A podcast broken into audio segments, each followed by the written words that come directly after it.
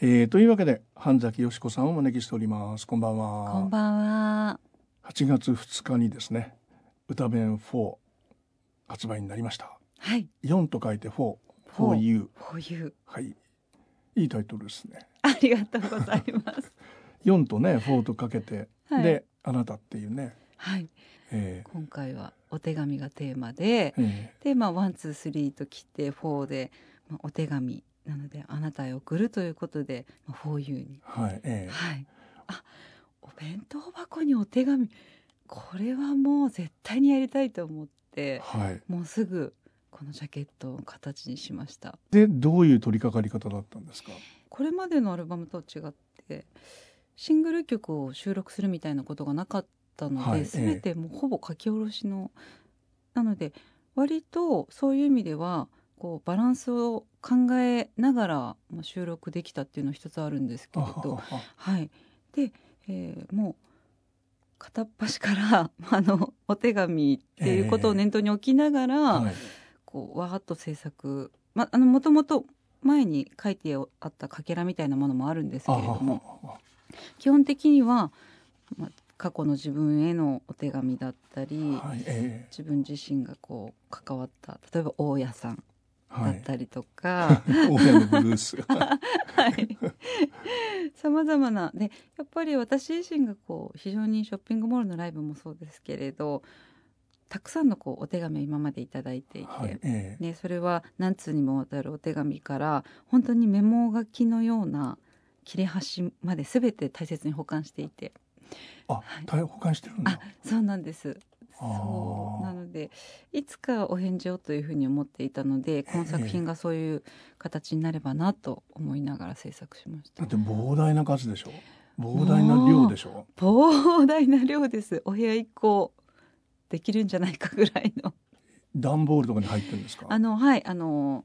段ボールではないんですけどケースがあってええそこに入れてますね。あ仕分けもされてるんです仕か、分けもしてますなのでちょっと最近仕分けがちょっとあの、まあね忙しくてねあれ なんですけどえこれまでのは仕分けされていて例えば都道府県別になっていたり えあとは その宛先の方別になっていたりとかいう形で仕分けしてました。あ一人の方があそうですは何通も何通もっていう、いあーそうなんですなのでそういうこう積み重ねがこう目に見えてわかるようなええはいそれだけ膨大な数があったら逆にお手紙をテーマにしようと思ってもどっから取り掛かっていいか分かんなくなり ませんそうなんです。なのでこう私もそのお手紙っていうテーマはもうぜ絶対やりたいなと思ってたんですけれども、割と無理やりというよりはなんか湧き出るまで待つみたいなところもあったんですけど、はいはいはい、まあでもねもちろんそのリリース日は決まっていたので、ええあーははその中でこう他にも入れたい曲いくつかあったんですけれど、はい、この間にこう生まれたものをはい割とそのまま収録しました、ギリギリになったんですけどあーはい、あの一曲目のあの道ははい、これはでもご自分に向けてる感じですよね。そうですね当時のその私が歌手活動をし始めて、まあ、歌手を志して北海道から上京してで、まあ、当時、まあ、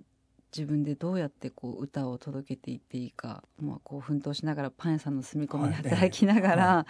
こう迷いもがいていた頃まあ多分当時まあ自分だけがこう自分自身を信じていて。はい、こう周りでこう「あなたは歌手になる」っていうふうにこう言ってくれた人はほぼいなかったので まあいないですよはね。い で特にそのお客様がもちろんいるわけでもないですし、えなのでこう自分を自分で鼓舞するしかなかったんですけえどはい、もっと言うとこうどちらかというとこうデモテープをこういろんなところに持ち込んでいる時もはい、 「あなたは歌手に向いてない」とかあそうういうあの、まあ、歌をやめた方がいいとかなんあかー新しくないとかっていうそういうなんか意見が多かったのですごいなネガティブな嵐を はいそうくぐり抜けてきてる。その逆風をなんか一人でこうオールをこぐぐらいの感じえでえはい、やってたので、割と本当にその頼れるのは自分だけみたいなところででもどこかで何かそのそういう、まあ、当時の自分に送る歌としては、えそのあなたが今住んでいる道そのまま突き進んで大丈夫だよってそれはえはいあのサビでこう伝えているあそうですね、はいどんな場所もええ歩けば道になる。歩けば道になるとか、どんな明日も開けば花になるっていう、はいえなんかその夢は花開くよっていうことではなくえて、はいえそのどんな明日も開きさえすれば花になるんだっていうだかえら、うんはいそのあなたえが持っている種、えはいはいはいあなたが信じたその宿してる種を信じ信じてくださいっていうようなこうはいメッセージなのでうんいずれあなたはね共に道を歩んでくれる人と出会うだろうっていうのも、はいまさに今私がそうであるように、はいええそれをこう伝えたいなという思いもありましたはい。あの日記みたいなのをお書きになってるんですか。日記は今は全く書いてないですね昔書いてたんですけれどもね、ああはい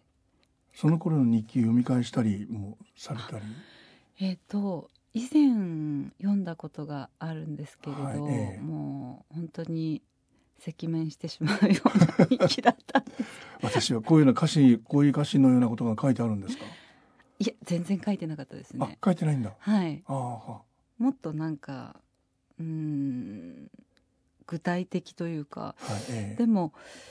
割と何ですかねそのじ自分に対しての励ましみたいなものっていうのはあの目標みたいなことで、はいこう紙に書いて貼ってみたいなことはありましたねその日記ではないあないですけど紙に書いて貼ってたなんんだ。かそういうのはありましたなんあかー夢とかいろんななんかこう自分を鼓舞する言葉とか一時期ああ、目につくレよコうードな歌手を諦めるなとか。 そう、そうそうそうそう日記にはもっとこう、きちいこと書いてあったりするんですか ね。なんとかさんはなんでこんなことばっかり言うんだろうみあたーいでな。もありますねそういう ああーの割と執念深いところがでこの1曲目はですねあの、まあ、クワイアコーラスが入ったりしててで今回のアルバム歌いいですね。あありがとうございますええそうですか。はいええ竹部さん、まあ、1曲目2曲目の竹部さんも大きいのかもしれないですけそどうでねすね。本当にアレンジに導かれるように、今回のクワイアコーラスの方のエネルギーも相まって、なんかこう朗々と歌えた気がします。竹部さんとはそういう話はされたんですか、え、あのー本当に今回のまあ道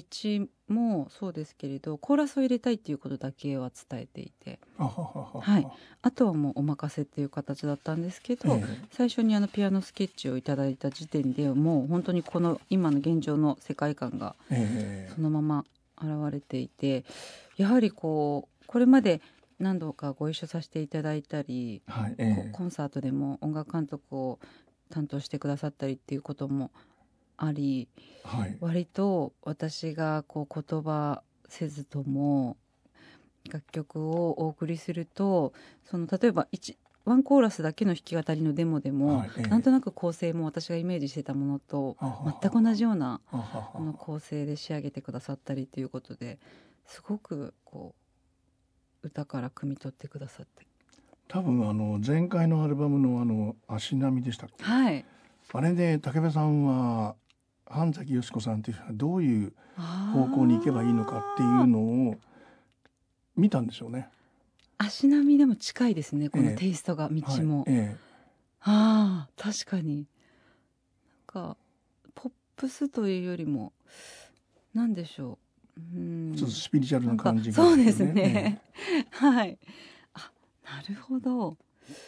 彼の中での半半崎さんはこれなんですよ。ああなるほどこれで勝負してよみたいな感じが あるんじゃないですかね。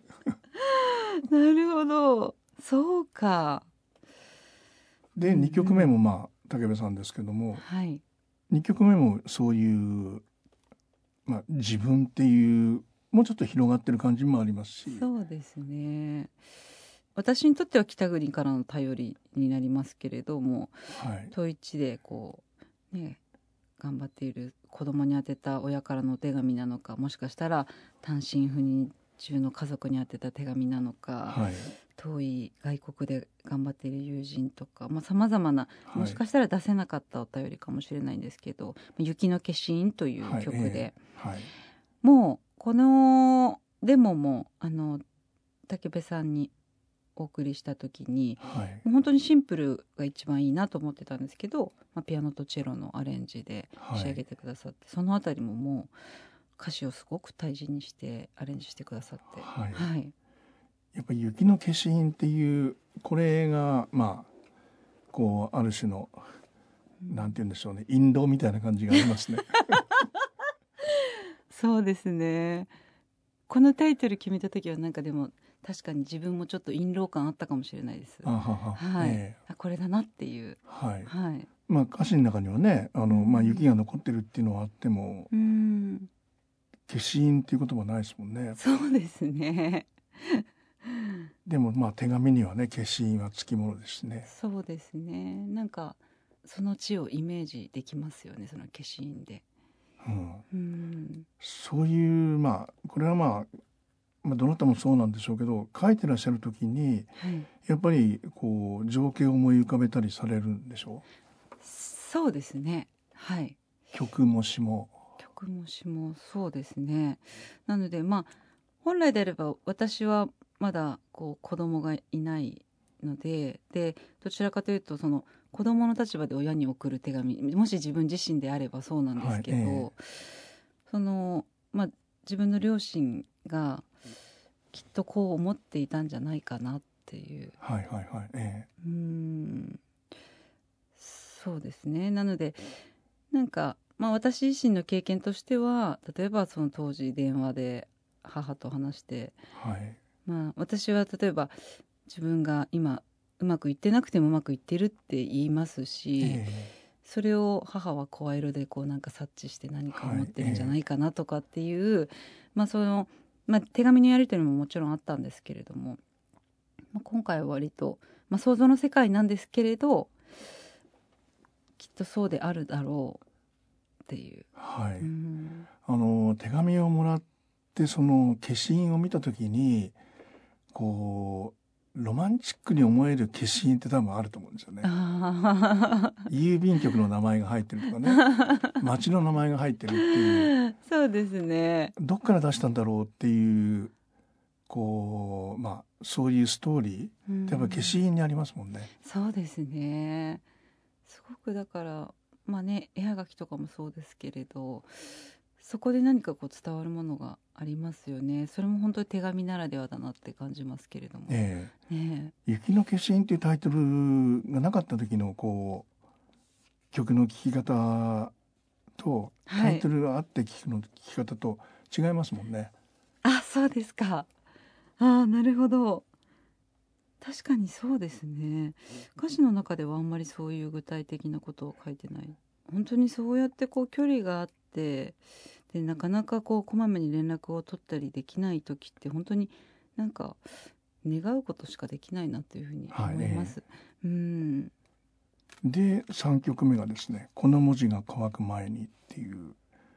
はいこれももう手紙ですもんね。そうです本ね当にもう手紙手紙の手紙つながりのアルバムになってるっていうはい3通目ですもんね。 3通目これはんなんかあのタイアップがあったっていうこれはあの以前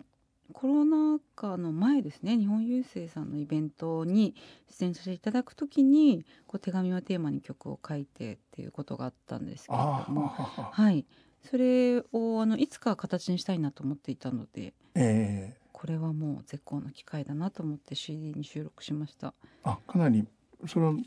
時間的にはちょっと前なんですか。そうです前ですねあはいもう本当に手紙そのものについてというか、えやっぱり、ね、時間の贈り物っていうイメージがすごくあって手紙、えはいええうんなのでその書き出す時とか書く前とか書きながらもそうですしその時間はいをあの宛先のあなたに送っているっていうだから今本当になんかどんどんこうね希少な存在になりつつあるそのお手紙っていうののぬくもりえをなんかこう歌にしたんですけど。え本当にでもメメールになってから手紙書かないですもんね。そうですよね。書かないですか書らね。かなくなりましたやっぱりねそ。うですよね。でもやっぱりねこうちょっとまあ意味があったりかっこつけたりする時は手紙にしようかなと思った り、うんでも字が下手なんでいやそれよく言われる方いらっしゃってでええ私もそうなんですあよ、ああなんですけどもうとにかくその字がどうとかっていうよりも、もらった方ははい私もそうですけど、もうその手紙なのだだだけで嬉しいですよね、はいええはいだから、本当になんか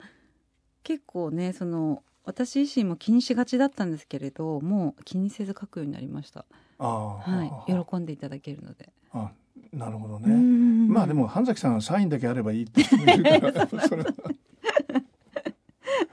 は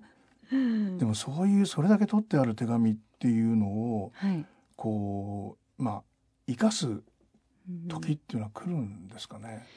なんかでも私あんまりそのそれをその手紙からえ歌をとかって考えたことがないんですえああね。ああそのもちろんそお手紙から生まれた歌はいっぱいあるんですけれども、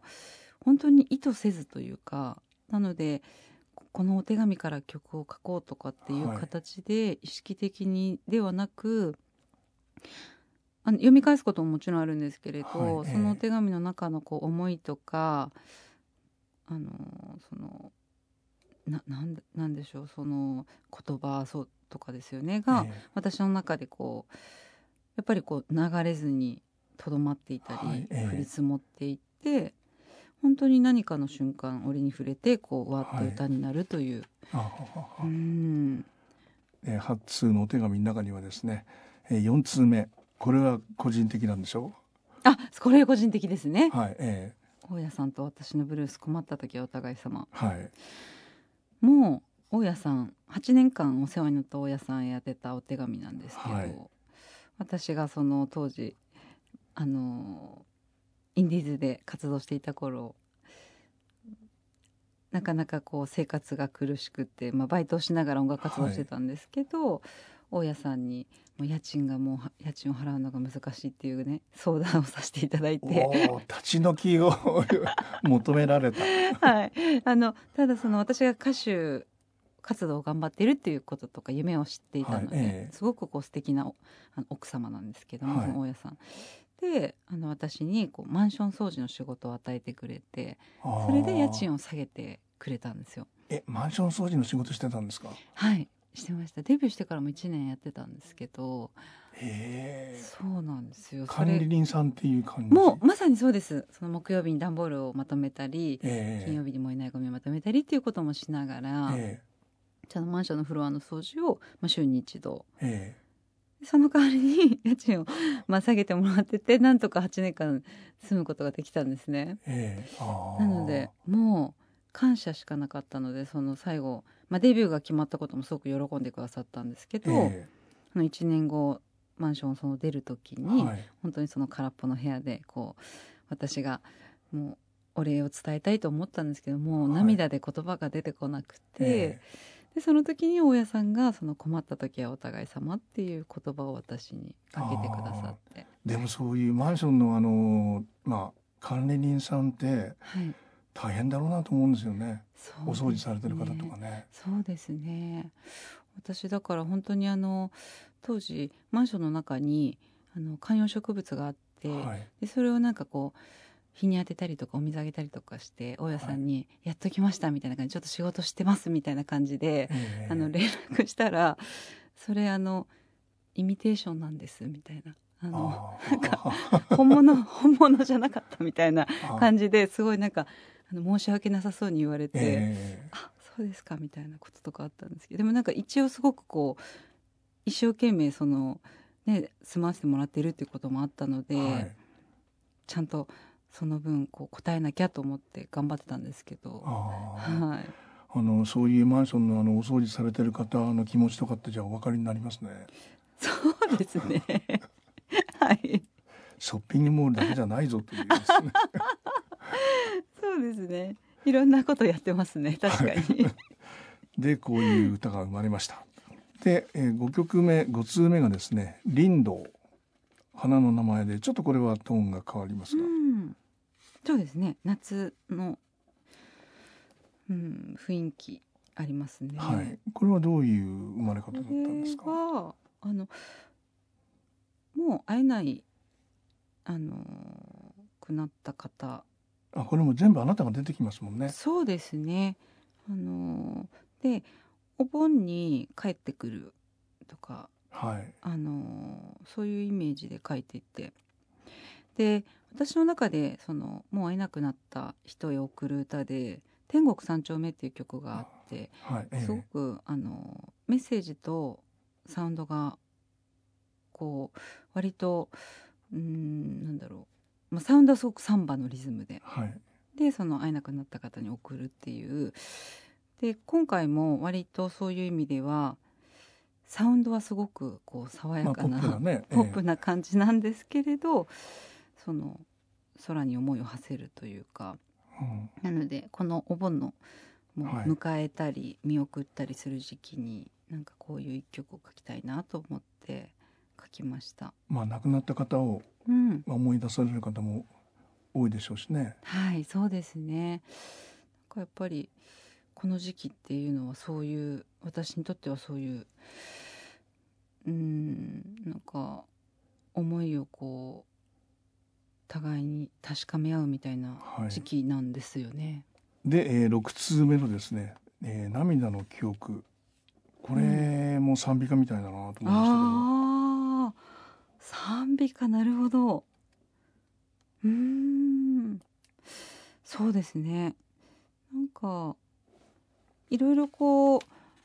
これまでこうお便りをいただいたりする時もそうですけれど、はい。サイン会でのこう対話もそうですけれど、まあその場でねこうな泣き崩れたりこう涙しながらお話ししてくださる方もいれば笑顔でお話しされているんだけど実はすごいこう悲しみを秘めていてみたいな方もいらっしゃって、で私自身は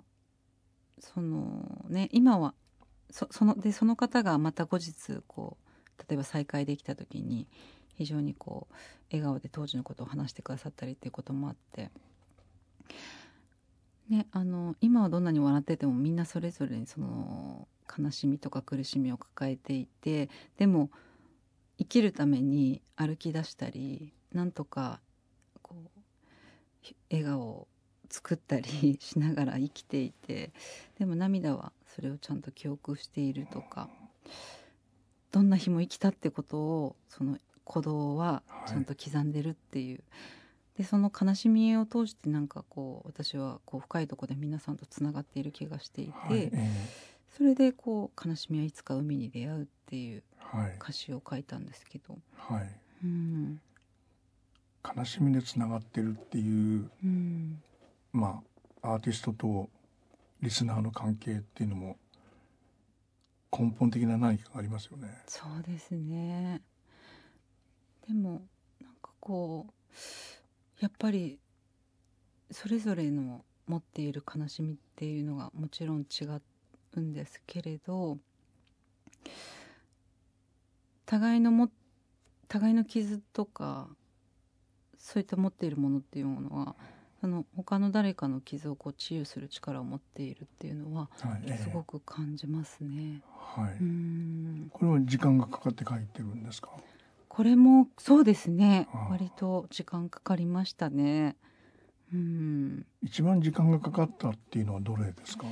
あこの中でですかね、ああ涙の記憶ですねあはい、あ、はい。あーなるほどね。うん、あそうですねそう言われ ると ななんでですかなんかーいや、なんかそういう感じ、気がしたっていうだけです。へー何の根拠もないんですけどえ。ー、そうですかええそれはすごいびっくりですねその声が枯れるまで泣くみたいなことっていうのは。経験があるんですかね。ありますはいうんいつ頃っていうか。まあ、10年経ってないぐらいですけれどもああのまあ常にこう涙っていうのは、まあ、よく流してはいますけあ。れど、はいおお やまあつしたりと泣き虫だか、っていうね。 え ですけれどこのここまでっていうのはえええ確かにその、うんまあ、10年経ってないですけれどもそれぐらい前ですね。ははは。うんそれはもうこういう活動に関する。あそうですことをねやっぱり大切な人とのこうお別れがあった時えでえすね。ああ。うんまあそういうのはありますよね。はい歌を歌っててそのまあステージでとかはい、そういう涙って違うもんでしょ、えっ、とステージで流す涙って私まあよは割くと、泣かれますもんね。そうで すよくね。泣もかれますもうん本当にね昨日もなステージで泣いてたんで すけど、あの特にこう目の前でお客様が涙してるのを見はいて、ええはい涙が出てくるんですよ。ああなのでそういう連鎖ではあるんですよ。だから、えあんまりその例えばあのコンサートホールで客席が真っ暗えで、はいええあんまり見えなかっったりする方がた。はい。涙は出なかったりもして、ショッピングモールとか。ここう皆さんんがもう分かりやすく泣いてらっしゃるのが見える時の方がいつもない涙が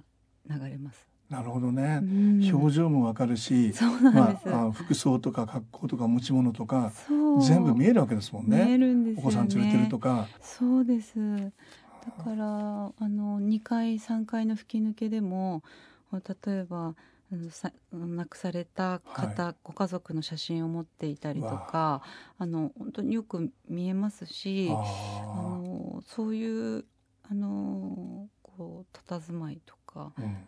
見えてこう余計こう私自身がこう涙してしまうという。ああそういう話、うんまあねやっぱりちょっと聞く聞いてる人の方もまあまあちょっと涙ぐみたくなりますもんね涙ぐみますもんうね。んそうですね。なのでなんかこう自分からというよりえはえそういう、あのなんかうん電波というか、はい。うん、伝播していく感じがありますね。まあそれがまあショッピングモールでやる歌うことをこう続けようっていうふうに思わせるうん大きな要因ですかね。そうかもしれないですね。ああやはりあのオープンなスペースだからこその,、はいえあの伝わり方とか受け取るこう思いっていうのがありますね。あのそのデビューしてからもよくショッピングモールでもまだやるんですねみたいな感じで言われた時にすごいショッキングだったんですえよ。ああはいなんかはいショッピングモールでやりたいんですはい私はっていう、え自分の生きがいですしその生活に根ざした場所でええええこう歌を届けるっていうことが自分自身もこう救いになっていたえりして、はいうんはいええなのでそういう意味ではなんかこう割とあの周りのこうい意見というか、ええ周りのが感じることと自はい分自身をちょっと違う部分があるなというふうに感じました。つまりコンサート会場をうんある種のステップとしてしてはしか考えてない人たちが結構いるんですよ。なるほど小さいところからあーもうちょっと大きいところ最後はこんなに大きいところってい そうっかそっか。それはもう一つのパターンですね。なるほど確かにまあねそれも一つのステータスっていうことはありますけど、ええその大事な距離感みたいなものって人それぞれね違いますえね。えはいうーんでそういう7つ目がですね「星を伝って」という、はいこれはもうそう、まあ、いろんな人たちに対しての感謝の気持ち、そうですね今会える人会えないくなった人それぞれに